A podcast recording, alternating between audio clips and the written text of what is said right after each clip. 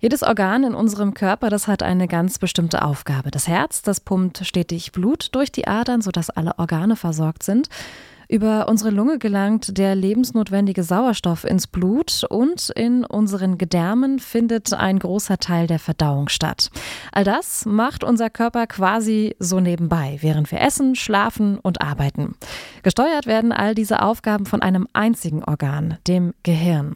Das Gehirn ist die Steuerzentrale unseres Körpers. Hier finden Verknüpfungen statt, wenn wir lernen. Es speichert unsere Erinnerungen ab und wir empfinden und denken mit unserem Gehirn.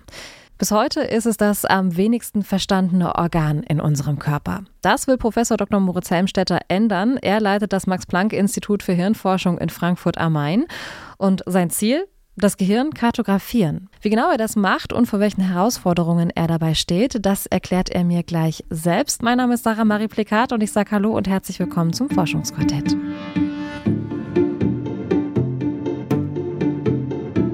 Das Forschungsquartett. Wissenschaft bei Detektor FM. In Kooperation mit der Max Planck Gesellschaft.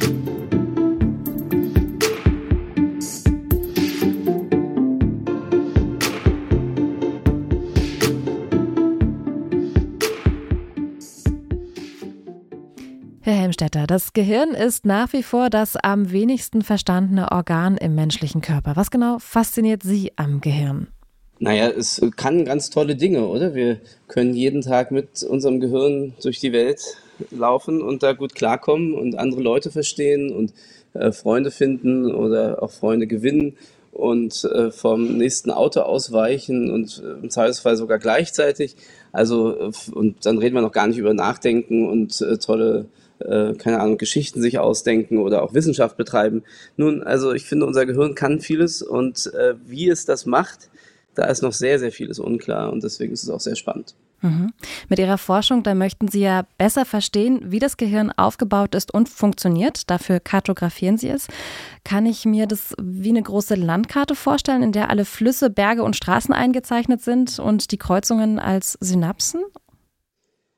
Ja, das ist eine Möglichkeit, über das Gehirn nachzudenken, wie eine ja, Geografie, wie eine Landkarte. Aber das ist tatsächlich, wenn man so will, die äh, historische Sicht aufs Gehirn. Ja? Wo ist was? Und da hat man so ein bisschen gefunden, dass zum Beispiel das Sehen vor allem im Hinterhauptsbereich erstmal verarbeitet wird und das Hören sozusagen in der Nähe der Ohren unter der Schädelkalotte. Aber dieses Wo was passiert, ist fürs Gehirn eventuell gar nicht das Entscheidende. Äh, was viel wichtiger ist, ist, welche Nervenzellen mit welchen anderen Nervenzellen kommunizieren. Das heißt, was uns eigentlich interessiert und was wir meinen, wenn wir über Karten sprechen, sind Kommunikationskarten oder, ja, wenn man so will, äh, Interaktionskarten. Also wer redet mit wem und wer hier sind die Nervenzellen. Und die machen das über Synapsen, das stimmt, aber es geht eben weniger jetzt um irgendwelche Straßen oder so. Es geht darum, ähm, äh, wer ist dem anderen nahe im Sinne von, wo gibt es intensive Kommunikation. Also es ist eher wie so ein soziales Netzwerk als wie jetzt eine Landkarte. Mhm.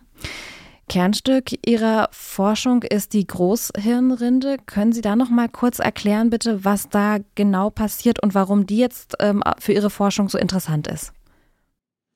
Unser Gehirn leistet ja ganz viele Dinge und da geht es schon mal damit los, dass äh, auch die Körpertemperatur gesteuert wird und gibt auch einen Einfluss auf den Herzschlag und die Atmung muss äh, schön regelmäßig immer angestoßen werden. Ähm, es gibt äh, Aspekte der, des Stoffwechsels, es gibt Aspekte des Wachstums und so, da spielt überall das Gehirn eine Rolle. Aber dann gibt es natürlich die Dinge, die uns eben besonders interessieren, wenn wir von den kognitiven Fähigkeiten sprechen, also eben genau von Vorhersagen über die Welt, was passiert jetzt eigentlich um mich herum als nächstes oder warum ist dieser Mensch da jetzt gerade böse oder warum ist dieser Mensch da jetzt gerade freundlich zu mir. All diese Dinge, die um Vorhersagen, Interpretation der Welt, ähm, Nachdenken über die Welt und komplexe Entscheidungen treffen gehen, diese Dinge passieren, soweit wir wissen, in dem Bereich, den wir die Hirnrinde nennen. Großhirnrinde genauer, äh, zerebraler Cortex auf Lateinisch. Ähm, das ist der Bereich des Gehirns, der direkt unter der Schädeldecke sich befindet. Und das ist auch der Bereich, der eben in den Säugetieren und dann bis hin zum Menschen eben besonders ausgebaut wurde, sozusagen. Wo wir also auch von der Evolution her wissen, dass da viel investiert wurde. Und das ist der Bereich des Gehirns, in dem diese höheren geistigen Fähigkeiten, kognitiven Fähigkeiten ähm, verortet werden und wo das gerechnet wird. Und wie das genau passiert, ist eben genau die große Frage. Okay, lassen Sie uns da genau einsteigen. Wie genau machen Sie das? Am Anfang steht die Einsicht, dass das Netzwerk des Gehirns so besonders wichtig ist. Wenn wir also über das Nervenzellennetzwerk im Gehirn sprechen, dann wissen wir, dass in der Großhirnrinde die typische Nervenzelle mit einigen tausend anderen dieser Nervenzellen in direktem synaptischem Kontakt steht. Also da gibt es direkte Verknüpfungsstellen, da werden Kabel äh, versandt sozusagen quer übers Gehirn zu den anderen Nervenzellen und dort dann eine Synapse gebildet, damit da eine Kommunikation in Gang kommen kann. Und dieses Netzwerk von jeweils ungefähr 1000 anderen Gesprächspartnern ähm, und das Ganze für so 17 Milliarden Nervenzellen, 16 Milliarden in unserer Hirnrinde, das ist ein Netzwerk von einer Komplexität, wie wir das sonst nicht kennen. das gibt es nicht. Selbst die sozialen Netzwerke sind nicht so komplex. Und jeder von uns und jede von uns trägt aber ein solch komplexes Netzwerk im Kopf. Und wenn man das erstmal sich klar macht und dann auch noch sieht, dass in diesem Netzwerk all das passiert, was uns interessiert, nämlich dort wird gespeichert, ja, also die Erinnerung an äh, unsere Großeltern oder an die letzte Geburtstagsfeier, ähm, die wird in dieses Netzwerk eingespeichert und dieses Netzwerk ist in der Lage, auf Basis dieser ganzen Erinnerungen mit der Welt klarzukommen und Vorhersagen zu treffen. Ähm, wenn man sich das also klar macht, dass das alles in diesem Netzwerk passiert, dann ist auch klar, dass das Studium, die Analyse, die, das Verständnis dieses Netzwerks ein ganz entscheidender Bestandteil äh, der Hirnforschung ist. Und das ist das, was wir betreiben. Also Kartografie der Kontakte, Kartografie der Kommunikation im Gehirn. Connectomic, so heißt auch das Fachgebiet. Sie haben es mitbegründet und werden für Ihre Pionierarbeit in den Neurowissenschaften nun auch mit dem wichtigsten deutschen Forschungsförderpreis geehrt, dem Leibniz-Preis. Können Sie den Punkt beschreiben, an dem Sie festgestellt haben, oh, ich werfe hier gerade bisher angenommene Grundprinzipien der Hirnorganisation über den Haufen? Ja, die ähm, Vermutung, dass wir mit unseren Techniken ganz neue Dinge entdecken würden, die stand natürlich schon da. Das hatte ich mir schon so äh, überlegt, wenn man so will, schon äh, äh, ja, Mitte meines Studiums sozusagen, dass da viel noch zu finden sein wird in diesen Netzwerken. Aber es blieb doch über viele Jahre eine Annahme und auch viele Kolleginnen und Kollegen in der Neurowissenschaft haben diese Annahme nicht äh, geteilt und fanden auch unseren Aufwand ein bisschen zu groß dass wir jetzt mit so wahnsinnig komplizierten Techniken so detailliert uns dieses Netzwerk anschauen wollen. Und äh, so ist es aber auch immer in der Wissenschaft. Und da muss man halt irgendwann schauen, ob die Daten, die dann rauskommen, wirklich diesen ganzen Aufwand rechtfertigen. Und das war dann aber relativ schnell klar. Es begann so eigentlich vor so fünf Jahren ungefähr, sechs Jahren, dass die Ergebnisse, die wir gewannen, so waren, dass wir gemerkt haben, okay, das hat sich absolut gelohnt. Wir sind also viel präziser äh, in diesen Netzwerken schon bei der Maus und wir haben dann vor einigen Jahren aus meiner Sicht wirklich einen wichtigen äh, Durchbruch ähm, geschafft, als wir uns menschliche Netzwerke des Gehirns erstmals anschauen konnten mit diesen Techniken und dort eben wirklich eine ganz neue Netzwerkstruktur finden konnten, die so zum Beispiel in der Maus gar nicht existiert. Mhm. Gab es für Sie da bei dieser Entschlüsselung, sage ich mal, eine überraschende Erkenntnis, die Sie ja daraus für sich ziehen konnten? Das Überraschendste bisher, und wir stehen ja immer noch in gewisser Weise am Anfang, aber eben eine große Überraschung war die Analyse der menschlichen Hirnrinde. Äh, da haben wir jetzt vor wenigen Jahren herausgefunden, ähm, dass die äh, menschliche Hirnrinde mit viel mehr hemmenden Nervenzellen ausgestattet ist als die der Maus zum Beispiel und dass diese hemmenden Nervenzellen in ganz starke gegenseitige Interaktionen eintreten, was wir als Hemmungshemmung bezeichnen müssen, also wo äh, Nervenzellen, die nicht erregend, sondern hemmend auf andere wirken, dämpfend auf andere, miteinander sehr starke Kommunikation ausbilden. Und das war vollkommen unerwartet, wusste keiner, wussten wir nicht und war wirklich eine Überraschung und stellt jetzt ganz wichtige Fragen, ähm, was mit diesen Netzwerken, mit diesen Hemmungs-Hemmungsnetzwerken gerechnet werden kann. Da gibt es jetzt einige Vermutungen und das hat wirklich ein ganz neues Nachdenken angestoßen über die menschliche Hirnrinde. Für die Abbildung, Kartografierung der Netzwerke im Gehirn, da verwenden Sie und Ihr Team ja ein ganz spezielles Mikroskop, ein dreidimensionales Elektronenmikroskop. Was kann das und wie unterscheidet es sich von anderen Mikroskopen, die ich jetzt zum Beispiel aus dem Schulunterricht kenne? Also zunächst mal benutzen wir Elektronenmikroskopie, die ist äh, intrinsisch oder so wie sie erstmal funktioniert, tatsächlich erstmal zweidimensional. Also die nimmt eine Ebene, eine Fläche von Gewebe in unserem Fall auf und äh, nimmt da ein sehr hoch aufgelöstes Bild auf. Und die Dreidimensionalität, über die Sie gerade schon sprachen, also das Dreidimensionale unserer Daten, entsteht dadurch, dass wir jetzt das mit Schneidetechniken verknüpfen.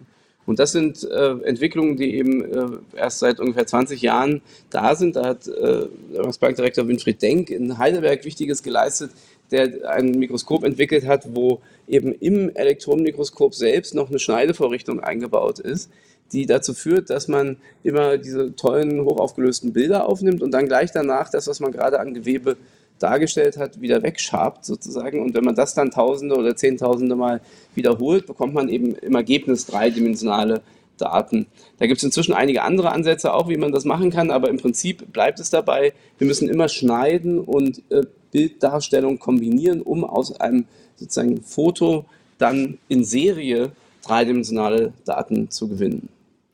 Ich muss gerade, ich versuche mir das gerade bildhaft vorzustellen. Ich muss gerade an so eine 360-Grad-Kamera denken, die ähm, ja 360 Grad aufnimmt, aber das Bild, was dort entsteht, das sind im Grunde erstmal zwei Bilder, die dann zusammengesetzt werden müssen. Geht das in die Richtung, wie Sie es gerade beschrieben haben, oder fehlt da eine Komponente, die ich gerade nicht gesehen habe?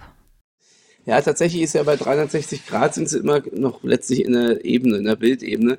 Insofern ist es schon nochmal was anderes. Man kann es eigentlich aus der Welt eher so ähnlich beschreiben wie ein Video, nur dass wir das Video nicht über die Zeit aufnehmen. Es geht also nicht darum, eine Szene zu beobachten immer wieder, ja, so wie sie sich entwickelt, sondern ein Video in der Tiefe, ja, also wo, wo, der, wo der Datensatz in der Tiefe aufgelöst wird und jeder nächste, jedes nächste Bild ist, äh, ist sozusagen, wird dann aneinander gekettet. Ähm, wir haben tatsächlich in unserer Welt selten solche Situationen, dass wir dreidimensionale Objekte, die so dicht gepackt sind, irgendwie auflösen müssen. Ich kann es am ehesten äh, vergleichen, äh, ich habe es mal, wenn Sie einen Topf Spaghetti kochen, ja, und äh, die ganz dicht dann da gepackt sind irgendwann, und Sie jetzt versuchen würden, durch Schnitte ja, äh, diesen Block nach und nach darzustellen und auf die Weise wieder rauszufinden, wie die Spaghetti da verlaufen. Das ist so ungefähr eine Analogie, die natürlich jetzt keine wirkliche praktische Relevanz hat, weil wer will schon äh, einen Haufen Spaghetti in dünne Scheiben schneiden. Aber das ist so ein bisschen das Problem, was wir haben und auch die Methode, mit der wir vorgehen. Bislang, Sie haben ähm, die äh, Erforschung an Mäusegehirn schon angesprochen. Bislang arbeiten Sie hauptsächlich mit Mäusegehirn. Kann man die Ergebnisse denn auch aufs menschliche Gehirn beziehen? In der biomedizinischen Grundlagenforschung ist es immer so, dass wir zunächst mal mit ähm, Forschung an Tiermodellen beginnen, um die Techniken äh, ja, zu etablieren und auch dort erste Erkenntnisse zu gewinnen. Das liegt auch daran, dass man natürlich äh, menschliches Gewebe äh, sehr viel schwieriger gewinnen kann und auch dort noch, noch vorsichtiger natürlich sein will und äh, sein muss. Ähm, insofern ist es so, dass wir viele Erkenntnisse zunächst mal an äh, den Großhirnrinden von Mäusen gewinnen, aber die wichtige Frage, inwiefern der Mensch genauso aufgebaut ist im Gehirn wie die Maus, die steht natürlich und das haben wir uns eben auch dann sehr bald gestellt, diese Frage und äh, eben dann über Kooperationen mit Neurochirurgen äh, die Möglichkeit bekommen, auch an menschliches Hirngewebe heranzukommen und können äh, in diesem Vergleich eben jetzt auch herausfinden, was im Menschen eben sich weiterentwickelt hat. Das heißt aber trotzdem, dass wir noch an den Mäusen und vergleichbaren ähm, äh, Spezies interessiert sind, weil wir natürlich dort schon noch grundlegende Fragen erstmal klären können, wie überhaupt eine Säugetier-Großhirnrinde funktioniert. Gleichzeitig nehmen wir aber in den Blick, was im Menschen Neues entstanden sein kann, was uns vielleicht eben auch dann hilft, noch komplexere Gedanken zu fassen und noch äh, schwierigere Dinge über die Welt zu verstehen. Sie haben ähm, von, von menschlichen Gehirnen auch gesprochen. Vor allem sind das ja bislang, wenn ich es richtig verstanden habe, Menschen, die operiert werden. Dass man da quasi Gewebe bekommt, mit dem sie dann arbeiten können. Ähm, an lebenden Menschen haben Sie auch gesagt, das ist äh, problematisch. Ähm, wie gehen Sie denn mit dieser Thematik insgesamt in Ihrer Forschung um? Wie gelangen Sie in Zukunft an Ihr Forschungsmaterial dann über Mäuse hinaus? Die Möglichkeit, menschliches äh, Gehirngewebe zu analysieren, entsteht dadurch, dass Menschen, die aus medizinischen Gründen neurochirurgischen Operationen sich unterziehen, gefragt werden, ob sie bereit wären, Gewebe, was bei diesen Operationen aus medizinischen Gründen anfällt, für Forschungszwecke sozusagen zu spenden. Und der große Vorteil ist natürlich, dass bei Menschen eine Einwilligung voll erfolgen kann. Nicht wahr? Das sind also Menschen, die genau erklärt bekommen, äh, was da passieren würde, die das auch genau verstehen können und die nur, wenn sie damit vollkommen einverstanden sind und sich das alles genau überlegt haben und mit den behandelnden Ärzten und Ärztinnen ausführlich gesprochen haben, wenn das alles passt und, äh, und sie da einwilligen, nur dann äh, erfolgt sowas. Und das ist in gewisser Weise eine Herangehensweise, die auch schon äh, länger in der Forschung ähm, benutzt wird, die uns aber sicherstellt, dass wir an dieses Gewebe, wenn diese Einwilligung und dieses Interesse da ist, äh, wenn das also vorliegt, ähm, dass wir an, an, solches Gewebe herankommen können. Und das ist tatsächlich was, was ähm, auch in, ja, weiterhin möglich ist, wenn Patientinnen und Patienten eben damit einverstanden sind.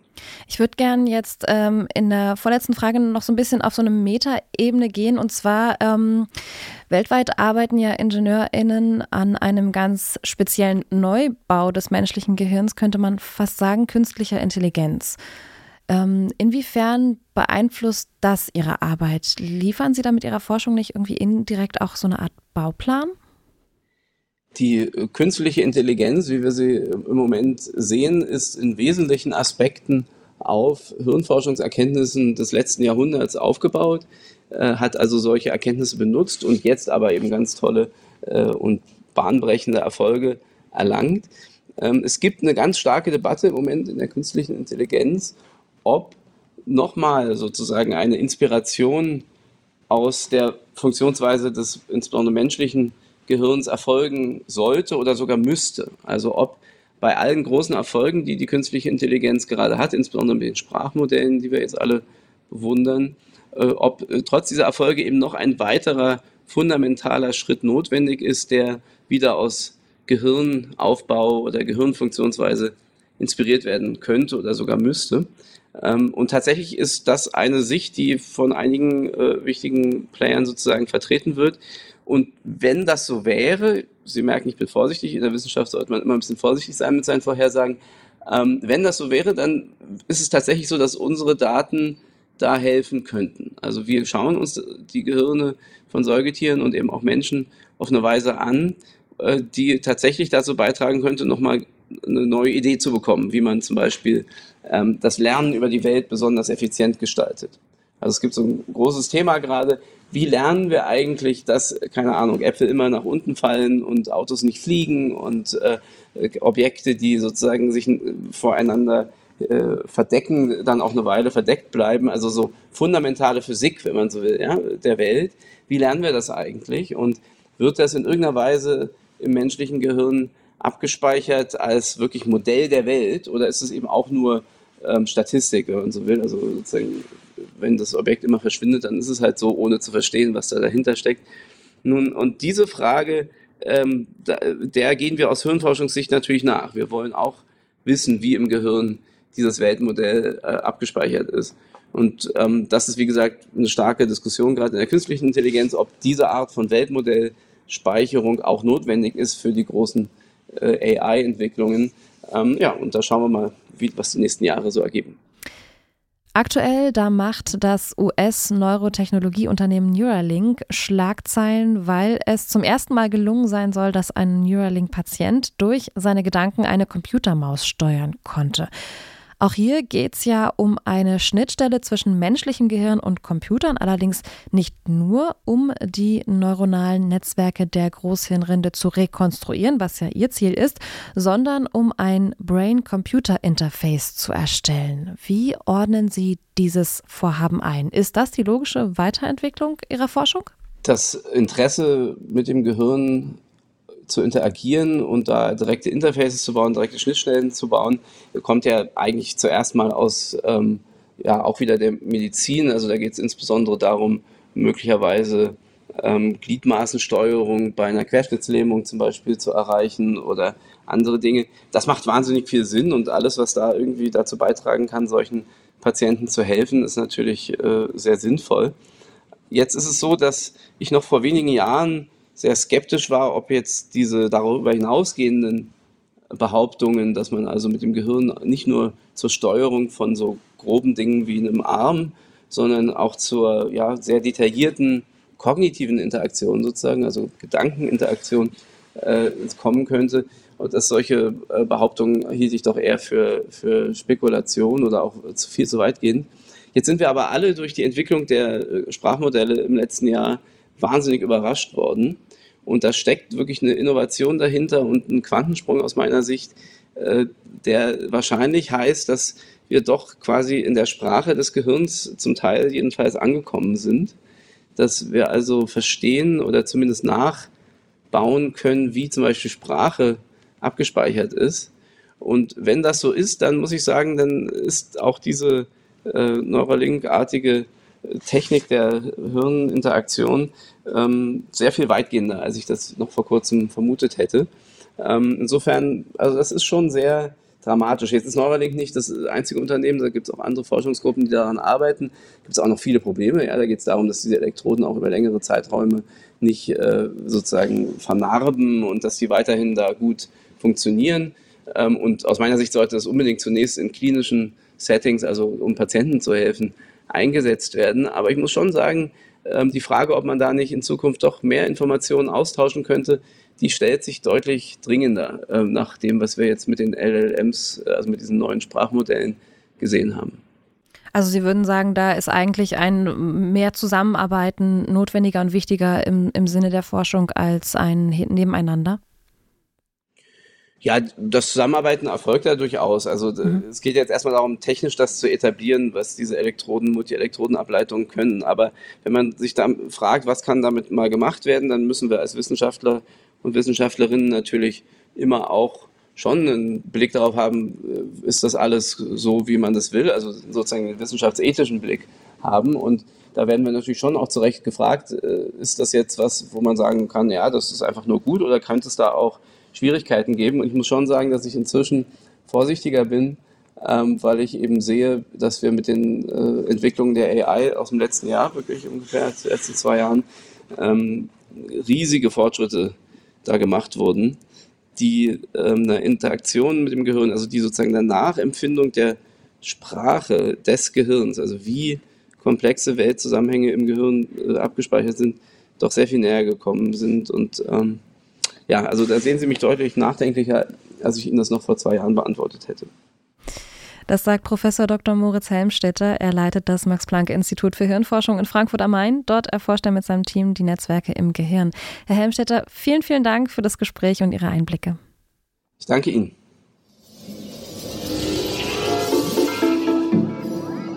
Und wenn ihr jetzt noch mehr aus der Welt der Wissenschaft erfahren wollt, dann könnt ihr euch jeden Donnerstag auf eine neue Folge Forschungsquartett freuen. Alle Folgen findet ihr auf unserer Website detektor.fm und natürlich im Podcatcher eurer Wahl.